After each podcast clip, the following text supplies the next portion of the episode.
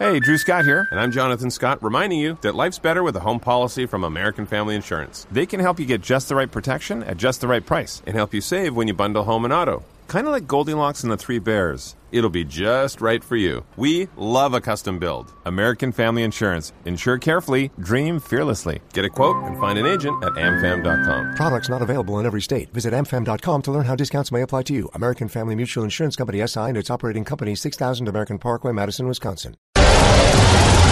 Esta es información exclusiva de Blue Radio.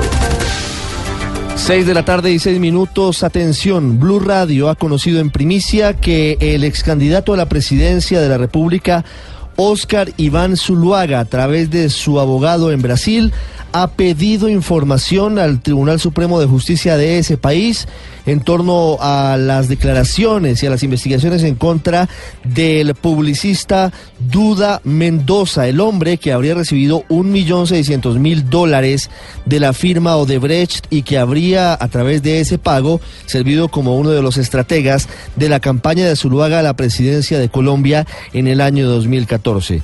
Atención, Blue Radio tiene en su poder las eh, declaraciones y los eh, detalles de la solicitud que se ha hecho a través de la página web del Tribunal Supremo de Justicia de Brasil, a través de Oscar Iván Zuluaga y su apoderado en eh, ese país, César Roberto Bittencourt de manera directa al Ministerio Público Federal y al Procurador General de la República. Ha sido distribuido a Edson Fachin, quien ha tenido en sus manos esta solicitud para que se pueda adelantar cualquier tipo de revelación de los datos que hay en torno a Duda Mendoza. Recordemos que hace muy pocos días se levantó el velo que existía en torno a estas investigaciones por parte de la justicia brasileña.